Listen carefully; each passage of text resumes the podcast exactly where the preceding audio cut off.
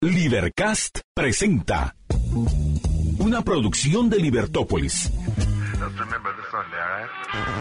Día a día encontrarás los episodios de las emisiones correspondientes a nuestros programas.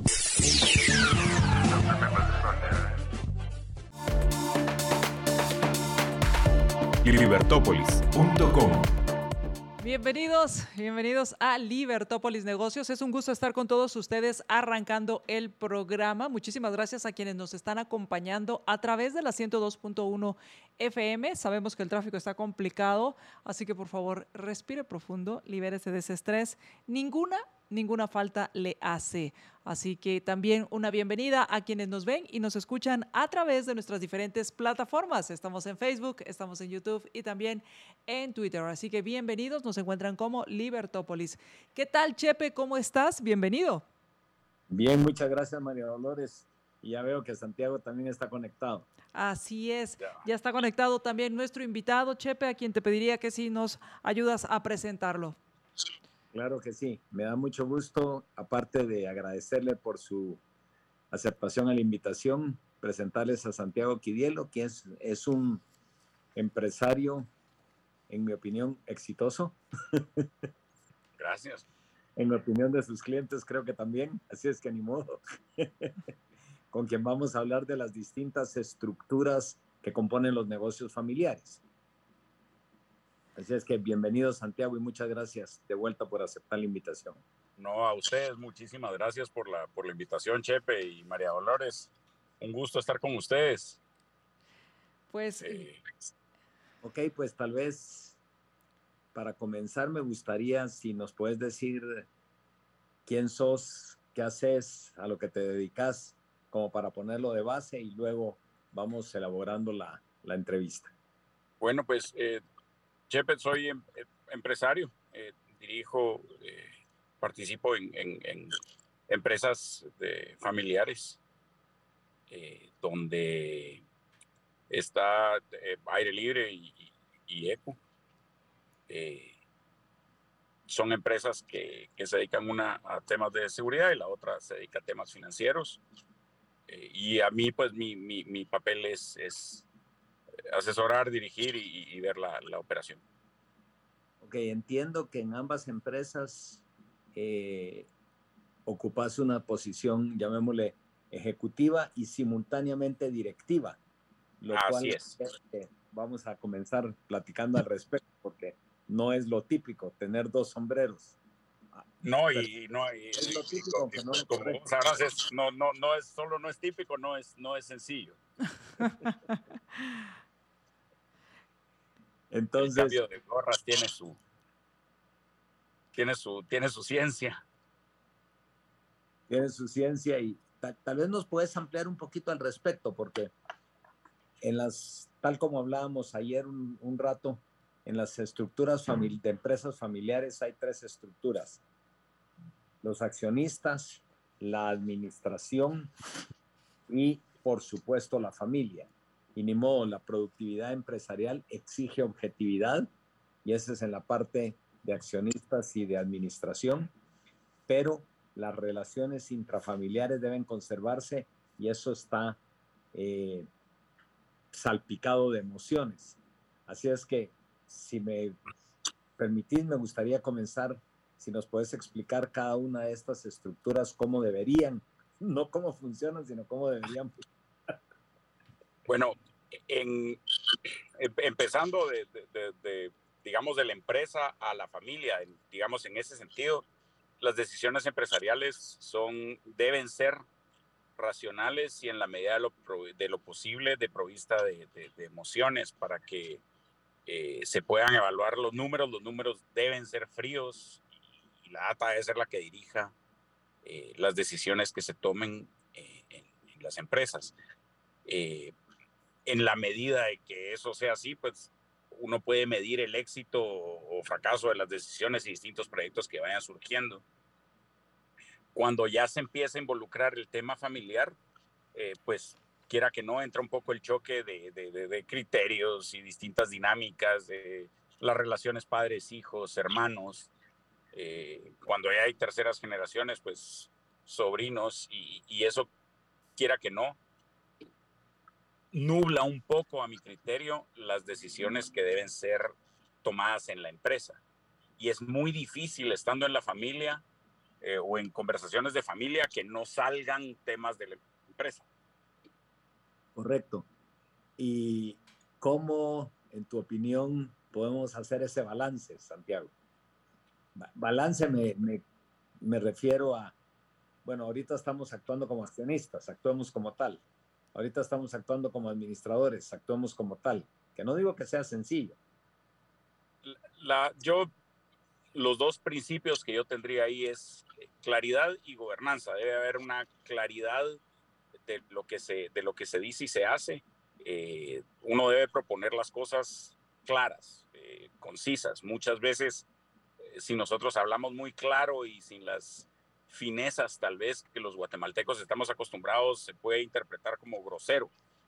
Pero en, en términos de empresa, para mí es importante que se digan las cosas claras, como se están pensando. y la gobernanza es en qué canal. Si vamos a hablar como accionistas, es cuántas acciones está representando, cuál es tu opinión al respecto eh, y, las razones de fondo. O sea, eh, nosotros tenemos un tema que es la declaración de interés, o sea, cuál es, cuál es el interés detrás de cada postura que se pone. Ya, y esto, a ver, ¿cómo sé cuándo debo actuar como A o cómo sé cuándo debo actuar como B en la práctica, en el día a día? Bueno, en la parte operativa es bastante más sencillo porque, digamos, es el día a día, es eh, nada, llegar a la oficina, atender los asuntos, eh, ver los medidores, los indicadores, ventas, lo, que sea que estamos midiendo, eh, tomar las decisiones de los distintos imponderables que van surgiendo.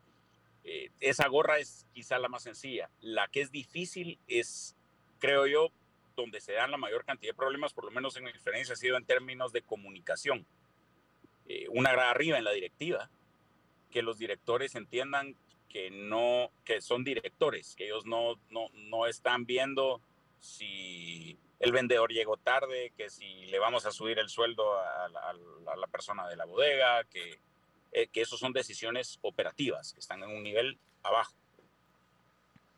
Ok. Eh, la directiva, en, en, cambio, bueno, pues ahí se deben tomar ya decisiones un poco más de hacia dónde va la empresa. Yo diría que las estrategias se definen en la directiva y se implementan en la parte operativa y gerencial.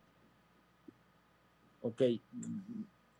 Últimamente he estado muy relacionado con empujar, por así decirlo, con proponer la necesidad que las empresas tengamos un sistema de gestión robusto para que sea el sistema no quiero decir impersonal, pero para que sea el sistema el que rige la conducta de la gente que trabajamos en la empresa. ¿Estarías de acuerdo con eso? Absolutamente, los bailos. Como, como vos dijiste alguna vez en una orquesta, eh, el director solo marca la pauta y va diciendo quién toca qué, pero la que manda es la partitura. Los estatutos son fundamentales. O sea, la, la, la, la ley escrita, algo, algo tangible que no dependa de los sentimientos de nadie, sino lo escrito, la palabra escrita que esté dentro de cómo se va a regir la empresa y esas relaciones. Y consecuencias dentro de los mismos estatutos, para mí es, la, es el éxito de, de poder implementarlo. Por ahí oí una frase que me gustó mucho. No la hemos platicado con María Dolores ni con vos en su en su momento, pero es los malos sistemas arruinan a la gente buena. Así es. Sí, un, un, mal, un mal proceso, un mal proceso puede acabarse un buen ejecutor. Y usualmente salimos del ejecutor, ¿verdad? Salimos del Así es. Es, es, es, es eh, la tendencia a buscar un quién y no qué que yo creo que es humana y la tenemos todos, pero le ponía el otro día, estábamos discutiendo un ejemplo y, yo les decía, bueno, te robó un empleado en una tienda. Bueno, por supuesto que despedimos al ladrón y tiene que irse. Pero si robó, sigue siendo la cosa y no la persona. Robó porque pudo, hay una falencia en el proceso.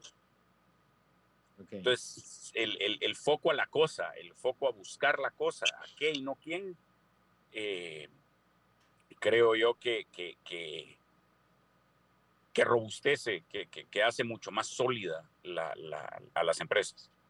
¿Tengo... Porque quién es, eh, si no medimos, no mejoramos. Y cuando muchas veces uno tiene el aquello de, subimos cinco dólares más, ah, felicitaciones, fabuloso bajamos tres, no se te puede felicitar porque ya no servís. Y al final del día es ruido, es la empresa y la máquina hace lo que la máquina hace.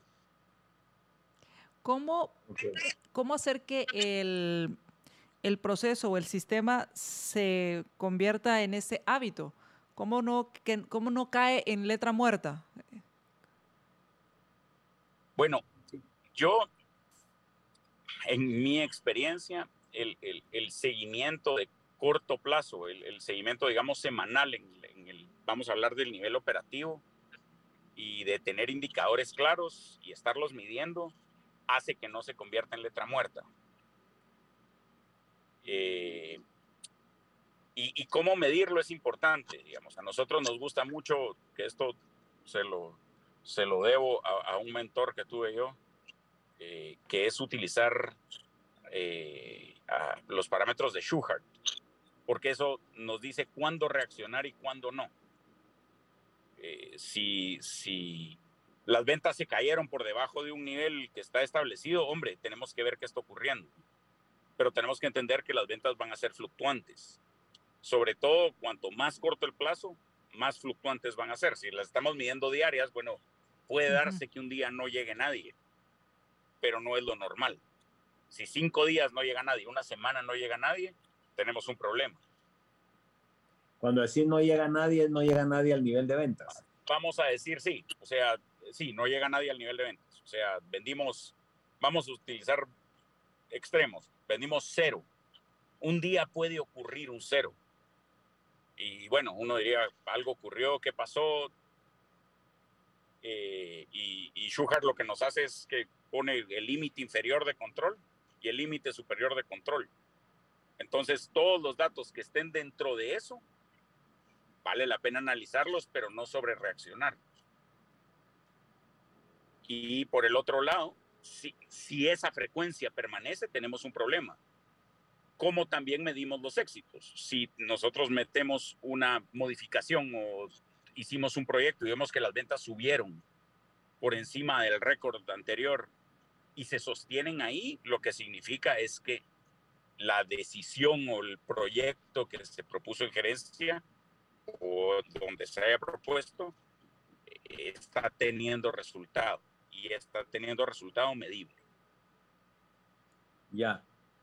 Y nos puedes ampliar un poquitito más esto que estás hablando de Schuher en el sentido, dijéramos, teórico, para ponernos en el marco correcto. Con muchísimo gusto. Eh,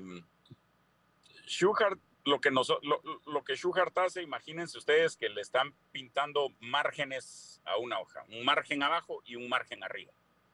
Esos márgenes eh, lo que van a hacer es que cada dato que metamos va a entrar, va a caer en algún punto dentro de esos márgenes. Vamos a poner un ejemplo, eh, vamos a hablar de ventas. Todos los días se venden históricamente se han vendido diariamente entre mil quetzales y cinco mil quetzales.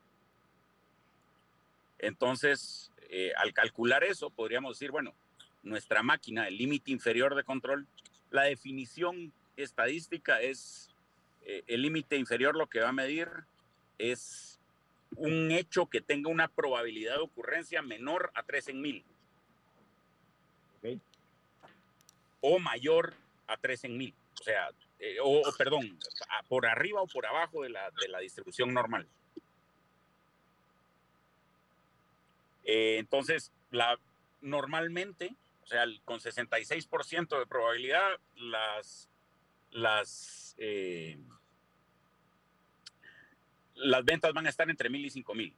¿Significa que podemos tener ventas de 200? Sí. ¿Podemos tener ventas de cero? Habría que calcular, vamos a asumir que no. Entonces, si tenemos un cero, la gerencia debe ir y explicar por qué tenemos un cero. Y tenemos 5 mil con 66, tenemos una venta de 10 mil, ¿puede ocurrir? Sí. Pero si se sale del, del, de ese 13 en mil, si se sale del, por encima de eso, la gerencia también tiene que explicar esa alza. Ok, eh, si te estoy entendiendo, si está abajo del límite inferior, es porque estamos, voy a usar una palabra muy libre, mal. Si está arriba del límite superior es porque estamos bien y de repente tenemos más oportunidad que la que estamos viendo. Así es. Yo tal vez más que bien o mal, lo que utilizaría es el término de tenemos que explicar algo que no hay, hay una causa especial ya. que tenemos que explicar. Y esa explicación, por supuesto, va antecedida de encontrar cuál es la razón. Así es.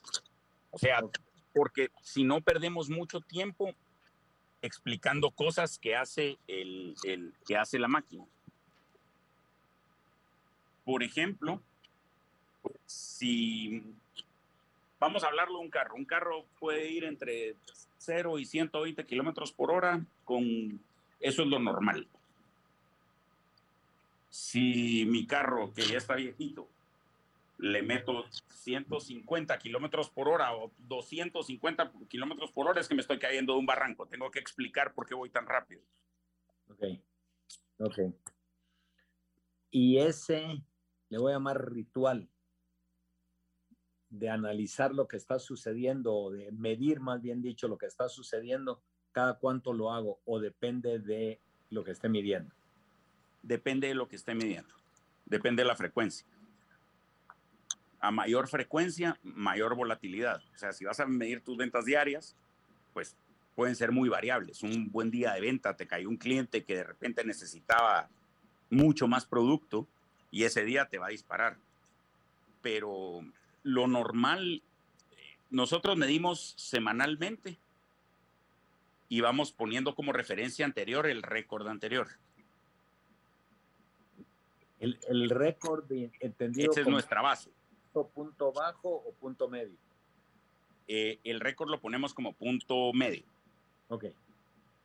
Entonces, digamos, lo que entienden los vendedores es que deben mantenerse por encima del promedio, porque siempre vendemos un poquito por encima del promedio, estamos levantando el tamaño de la empresa.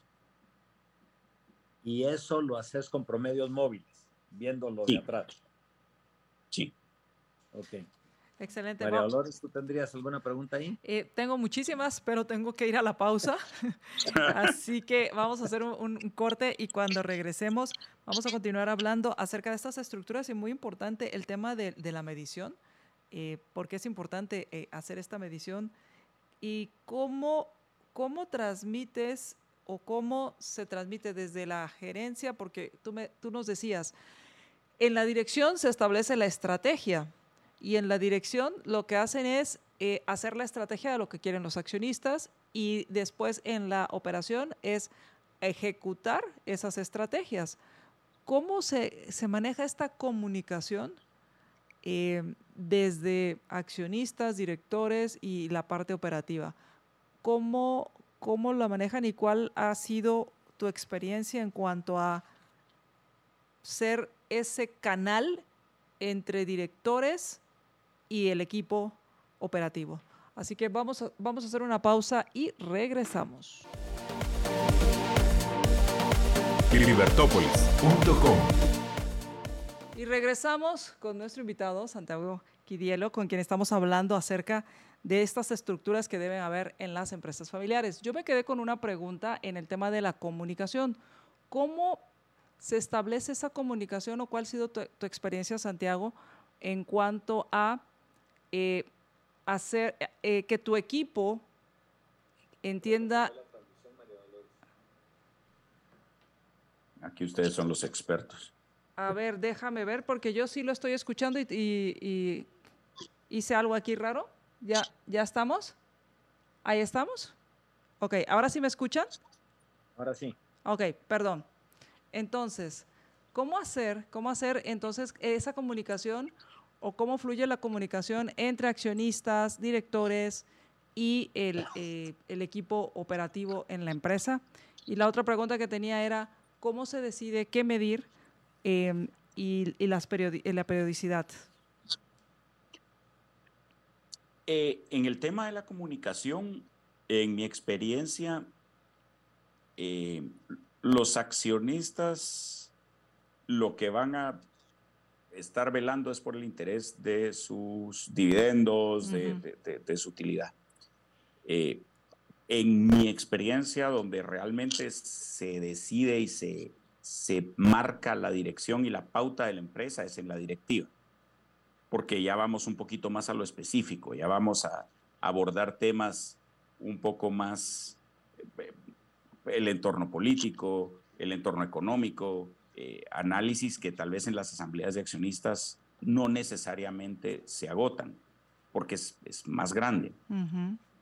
Eh, en la directiva se establece entonces, bueno, la estrategia para la pandemia va a ser, vamos a ir 100% digital o, eh, digamos, en nuestro caso nos tuvimos que adaptar por un tema de ley a, atender solo en las sucursales que, que estuvieran en las plazas, porque no podíamos atender en las que estaban en centros comerciales, porque estaban cerrados. Hablando puntualmente de eso. Eso se decidió. Eh, en la directiva se, se, decidió, bueno, no vamos a cerrar del todo, no vamos a despedir a nadie, eso fue una decisión directiva. Y ya operativamente se implementó dónde podemos operar, cómo vamos a operar, qué vamos a hacer. Hablando al, respecto, y disculpa que, interrumpa un poco, eh, creo que una de las funciones más importantes de la gerencia es establecer cuáles son los factores críticos que agregan valor. Absolutamente. Absolutamente. se pone a medir cosas que no es que no agreguen valor, pero no agregan el valor como factores críticos. Eh, un ejemplo, me gusta hablar de que se establezcan procedimientos y vas a una empresa y te dice, sí, aquí tenemos procedimientos, dígame alguno. Por ejemplo, la solicitud de vacaciones. El otro ejemplo es la emisión de cheques. Bueno, son importantes, claro que son importantes. Operativamente. Pero, pero no agregan valor. No. Hombre, aquí al final de, cuenta yo creo que lo que nosotros siempre hemos propuesto es, tenemos que ver la empresa desde, desde los ojos del cliente, que el último día es el jefe del jefe del jefe del jefe. Desde los ojos del cliente y todos los procesos se deben diseñar a partir de los ojos del cliente. Eh, al cliente no le importa cómo emitimos cheques, al cliente no le importa cómo piden vacaciones, al cliente le importa recibir lo que espera rápido, bien, o, recibir lo que se le ofrece. Eh, eso es, digamos, el principal, el enfoque. Muchas veces uno se pierde en lo que está pasando en el día a día dentro de la empresa y para adentro. Y, y entonces deja uno al cliente haciendo cola. En vez de decir, no, no, no, no, aquí lo importante, si, si, no almorzamos, no almorzamos, pero tenemos que atender a la gente, no, no podemos tener eh, gente esperando afuera. Hemos eh, estado en, una, en un foro, en una empresa que estamos representando, que se llama Scalable, sobre la tenencia de motores de valor y hablamos de tres. Un motor de valor es cómo obtenemos nuevos clientes, que es básicamente lo que estás diciendo por supuesto, más los que tenemos, ¿verdad? El otro es cómo satisfacemos lo que ese cliente quiere de manera adecuada y de manera oportuna. Y otros son cosas de innovación, que, que no son tan del día a día, pero que son importantes. Claro, a, a mí me gusta un término que es en qué faceta está el cliente. Cuando uno logra que un cliente lo recomiende a uno, cuando el cliente está dispuesto a recomendarnos, eh, en la organización le decimos, los hicimos evangelistas. Eh, e, ese es el estadio máximo, ese es el objetivo final de la razón de ser de la empresa. O sea, es que nuestros propios clientes se conviertan en quienes nos refieren. eh, la venta al final del día es factor de conversión y cantidad de visitas. O sea, cuántas personas están llegando a tu, a, tu, a tu, empresa, a tu, a tu página, y cuántas de esas personas estás logrando convertir en clientes. La definición operativa de cliente va a variar de empresa a empresa. Eh, la definición operativa de venta va a variar de empresa a empresa. Para nosotros, venta es eh, eh, pagada y producto entregado. Sí. en muchas empresas he encontrado que es orden puesta. Así es. y, eso, y, eso, y eso abre la puerta a un montón de cosas. pero yo a mí me, me, me, encanta esas, esas, tres esos tres, tres pilares que hablaron en Scalable. Y, creo que eso es, o sea, es qué agrega valor. Y muchas veces perdemos el foco de qué es lo que agrega valor. ¿Y qué agrega valor? Y dentro de los que agregan valor hay que escoger los tres principales. Me inventé tres, tal vez son dos, tal vez son cuatro, pero no son muchos. Normalmente nunca son muchos, o sea, normalmente es eh, cómo medimos atención. Sí, eh, atención es comunicación con el cliente, es cuántas quejas estamos recibiendo, cuántas estamos resolviendo. Eh, tratar de, el objetivo de un proceso debe ser no recibir quejas, no ser muy buenos atendiéndolas. Entonces lo que medimos es la cantidad de quejas, para mí es más valioso, porque eso es lo que queremos, digamos, ahí el éxito es cero. En vez de ponernos eh, a parchar. No, somos los mejores resolvedores de quejas del país. Eso no, al final del día sigue habiendo un defecto grave en el proceso que no estamos atendiendo. Ok. Si me permiten, les cuento una anécdota que me, me sucedió. Estaba hablando con una persona que dirige una empresa aérea y yo le estaba alegando que las empresas aéreas no ponen atención al equipaje. Y me estaba diciendo que estaba equivocado porque solamente el 1%, lo que haya sido, de maletas se pierde. Y le digo, pero es que el factor no es se pierden o no se pierden. El factor a medir es llegan con uno o no llegan con uno. Claro. Porque claro. que se pierdan, en realidad, qué bueno que solo el 1%, pero llegó tres días tarde, para mí es ya, no llegó, pues. Y, eso es muchas veces se ponen los KPI, se ponen los indicadores de cara a la empresa, de cara a nombre, pero si no estamos perdiendo tantas valijas. Y no de cara al cliente, que es, me fui al hotel y estuve tres días con la misma ropa. Correcto. De cara al cliente es lo único más malo que le ha llegado tres días es que haya sido el 1% al que le perdieron su valija. Ok, entiendo. María Dolores.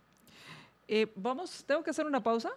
¿O todavía no? Sí, me, quedo un minuto. Entonces voy a hacer la pausa porque eh, eh, si no nos quedamos a, la mitad. Hago una pausa y cuando regresemos, ¿cómo lograr esa armonía entre las estructuras que hablaba Chepe, entre, las, em, entre la dirección, los accionistas, y, la familia. ¿Cómo, lograr esta armonía cuando te, les tocan llevar varios, varios sombreros? ¿Cómo lograr esa disciplina de entender qué sombrero llevas? Que pones, usas un sombrero literal, una gorra literal. Eh, ¿Cómo, cómo lograrlo? Sería mala idea. ¿Cómo, ¿Cómo lograrlo? Vamos a hacer una pausa. Regresamos. Libertópolis.com 23 de marzo, yo iba a decir agosto, y nada que ver. El jueves 23 de marzo a las 7 de la noche, eh, Luis Pedro Álvarez y Jorge Jacobs van a estar en el conversatorio con los Liberhéroes Plus y Liberhéroes VIP de la Liga de los Liberhéroes. El tema eh, es quién será el próximo HDP. Este es un beneficio exclusivo para los Liberhéroes Plus y VIP. Así que todavía tienes tiempo de unirte a la Liga de los Liberhéroes. Eh, a, través de www.libertopolis.com, pulsas el banner y te suscribes a la Liga de los Liberhéroes. Además, a las primeras 10 personas, creo era, no estoy segura, pero se les va a estar 10. Ok, voy a, voy a, pero les van a estar dando una taza de Libertópolis, así que suscríbase a la Liga de los Liberhéroes. Y, y estamos con nuestro invitado, Santiago Quidielo, con quien estamos hablando acerca de las estructuras, acerca de cómo mantener esa armonía también en las empresas familiares. Y te preguntaba, Santiago, ¿cómo separar los roles? ¿Qué les ha funcionado para entender esa separación de roles? Y también cómo lograr convivir en paz, convivir de manera eh, en armonía entre las, las generaciones cuando están conviviendo en la operación de la empresa? Tal vez lo más difícil es cuando coinciden las tres cosas, accionista, operativo y junta directiva, porque ahí hay muchos intereses mezclados y eh, quien esté en esa posición tiene mucha información que no necesariamente tiene un accionista, eh, que no necesariamente tiene alguien más de la junta directiva. Lo primero es entender que cuando hacen una pregunta hay que responderla con, con claridad, con paciencia. Eh, y la paciencia es importantísima. Hay que ser paciente con el proceso, paciente con el equipo y paciente con uno mismo. Eh, en el término de, de, esta mm, transición generacional, eh, la armonía yo creo que parte mucho del amor y el respeto. Y entender que salir de la parte operativa de una empresa, entrar a la parte directiva, es un ascenso, es un éxito. Si uno hace un proceso suficientemente robusto, un proceso un sistema suficientemente fuerte que ya no requiera la intervención permanente de uno de los miembros, hombre, yo creo que ser director es un ascenso. Y si uno logra entender eso, eh, pues un objetivo deseable para cualquier gerente es preparar a su relevo.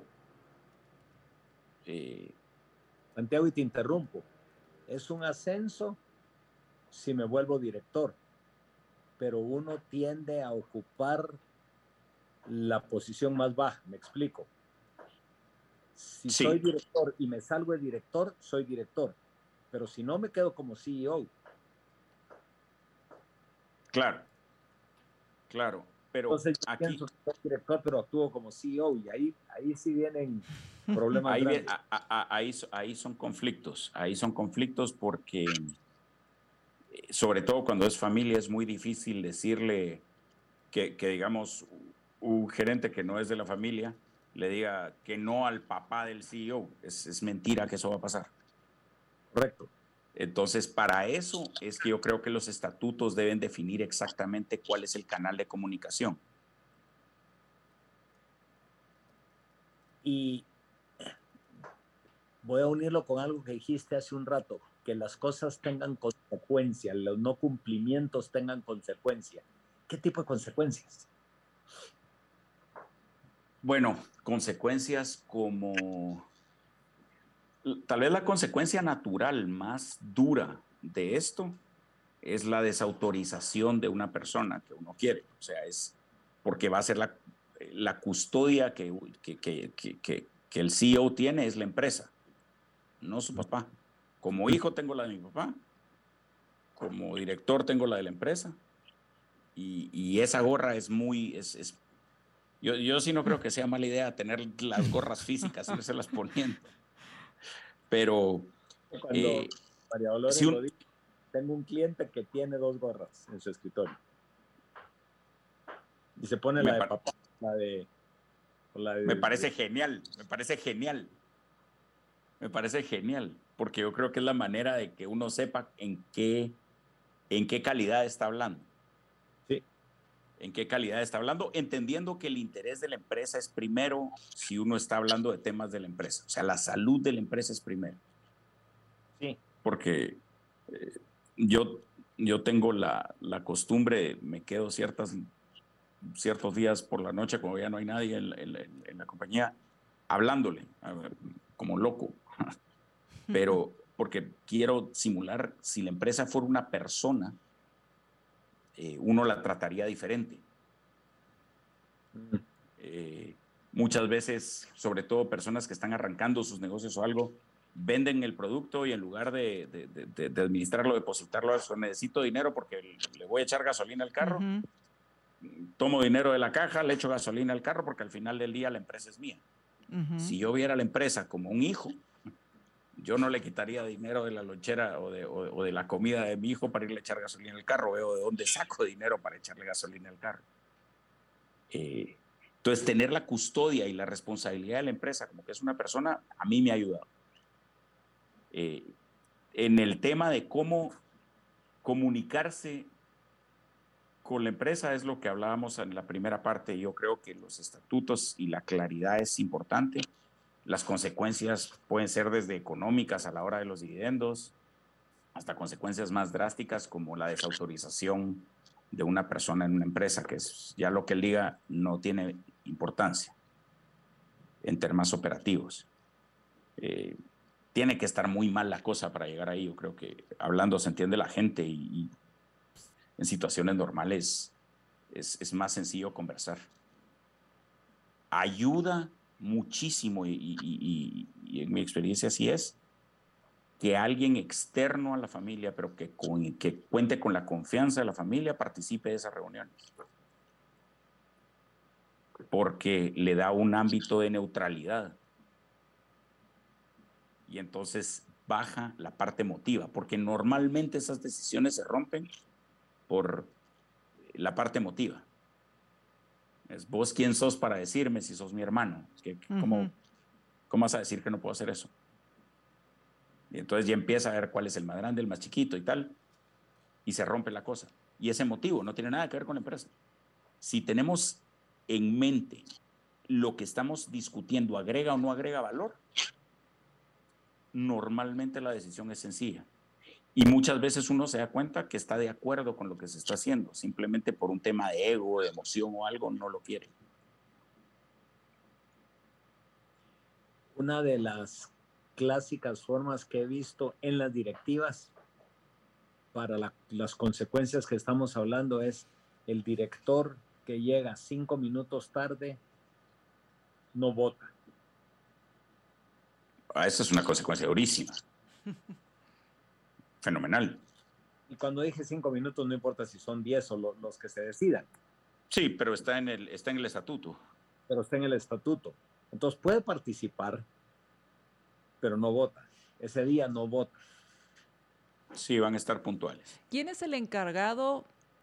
Eh, porque, no sé, no, nos, no, no, vaya a pasar como sucede en algunos en lugares muy remotos, no voy a decir, pero que eh, en cuanto a que ahí está la ley, ahí dice, eh, no sé, prohibido tirar basura. Todo el mundo tira basura. ¿Cómo hacer que esto no suceda en las empresas familiares?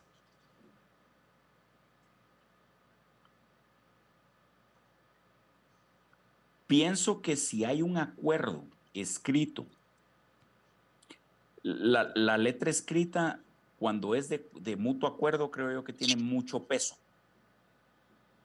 Porque el no tirar basura, yo no firmé ahí. Pero ver mi nombre de aceptación. Sobre todo estamos hablando claro. Eh, que son relaciones de buena fe. Ver eh, mi nombre, yo firmé eso. Si llego 10 minutos tarde, no. Y así firmamos todos los miembros de la directiva. Y si me dicen, no, pero ¿cómo no voy a votar si solo vine 11 minutos tarde? Sí, pero aquí está tu firma. Eso yo creo que es un disuasivo suficiente. Habrán casos de casos. No tengo la connotación legal, pero eh, pienso que eh, ese auto, hombre, ver, ver el yo acepté esto y ahora me estoy haciendo para atrás, claro. normalmente es un disuasivo suficiente. Ese de los cinco minutos que usé de, ejemplo, perdón, María Dolores. Sí, adelante. Por cierto, eh, ha sido objeto de críticas en algunos lugares, ¿verdad? Entonces, finalmente lo que se decidió en esta particular directiva donde está implementado es que se consideraba ausente y por cortesía se le dejaba entrar, pero es como que se le hubiera cerrado la puerta, porque llegó tarde. Claro, y si, y si está ausente no puede votar. No puede votar. Claro. Sí, se cierra la toma de cuerpo. También, otra vez, ahí ayuda muchísimo que haya, digamos, en este caso, un abogado externo, que se lleven en orden. La, formalidad también es importante, se llevan las actas, eh, porque entonces ya queda un historial, no es, por, no es por un capricho de, ah, viniste tarde, no votas. Es correcto. ¿Y quién sos para decirme? Lo que sí. ah, ah, y, ahí, y ahí arde Troya. Y ahí arde Troya, o por ejemplo eh, soy el, de operaciones y, mi hermano mayor es el, gerente general y me quiere llamar la atención, pero ¿por qué me va a llamar la atención? Si, si mm, llegué tarde porque tu sobrino se enfermó y estaba y, tenía que cuidar. cómo vas a ser, tan, ¿cómo vas a ser tan insensible? Eh, ahí yo creo que ahí empieza la sinceridad con uno mismo. Claro. Mi sobrino se enfermó y la pregunta que yo haría es, si, si, es, si es a mí al que se me enfermó, es, hombre, ¿me tratarían, tratarían a alguien que no sea de la familia distinto? Y si la respuesta es sí, así debo ser tratado yo, si no con más severidad, por el bien de la empresa. Me quedan tres minutos para concluir el programa, el tiempo se nos ha ido muy rápido y quiero agradecerte, Santiago, por haber aceptado la invitación. Eh, no, ustedes. Chepe, ¿quisieras hacer una pregunta o dejamos eh, a Santiago para que concluya? Sí, me gustaría que Santiago, con su experiencia, nos dé dos minutos de asesoramiento en decir qué recomienda. Lo que yo recomendaría es, primero, ver a las empresas no como cosas, pero como personas, porque al final del día son entes vivos que cambian, que eh, se componen de más personas y, de verdad si uno logra tener ese mindset de, ver a la empresa como persona, la va a tratar diferente, es que es automático. Eh, luego, eh, para los que estén en un proceso de formalización o los que lo estén pensando, háganlo sobre todo si están en la primera, segunda generación. Si solo hay una generación y, el fundador de la empresa hace eso, más poder para él, que, es, es el mejor momento para hacerlo. Definir ahí los estatutos. Cuando solo uno manda, eso es, eh, hay veces que es una autorrestricción, pero es una autorrestricción que va a hacerle bien a la empresa porque va a hacer que las decisiones sean colegiadas. Si es en segunda generación, pues eh, con respeto, con respeto, amor y claridad. ¿Verdad? sin temor a decir las cosas como uno las está pensando. Pues eh, y sobre todo nada abajo de la mesa, porque abajo de la mesa crecen los hongos. Muchísimo. todo arriba de la mesa y, todo se discute, no hay tabú, aquí se habla de todo, se habla como se está pensando. Muchísimo. por último, sí pienso que es valiosísimo la asesoría externa es, de verdad, es porque primero uno se da cuenta que uno no tiene el monopolio del problema, que es un problema recurrente, que es normal. Entonces, yo sé que mal de mucho consuelo de tontos, pero se siente rico que sea un poco de mal de muchos y que uno, que uno pueda irlo resolviendo eh, en el camino. Y sobre todo, y si están hablando de la empresa, eh, siempre recuerden cuál es su obligación fiduciaria y si ustedes están operando o están dirigiendo o son accionistas de una empresa, su obligación fiduciaria es para con la empresa. Pónganse esa gorra y defiéndanla como leones.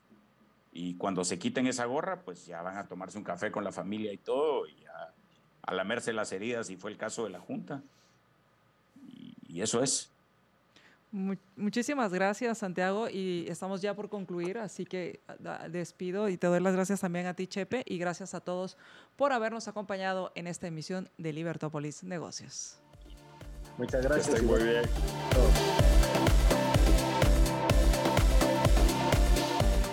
Libercast presentó una producción de Libertópolis.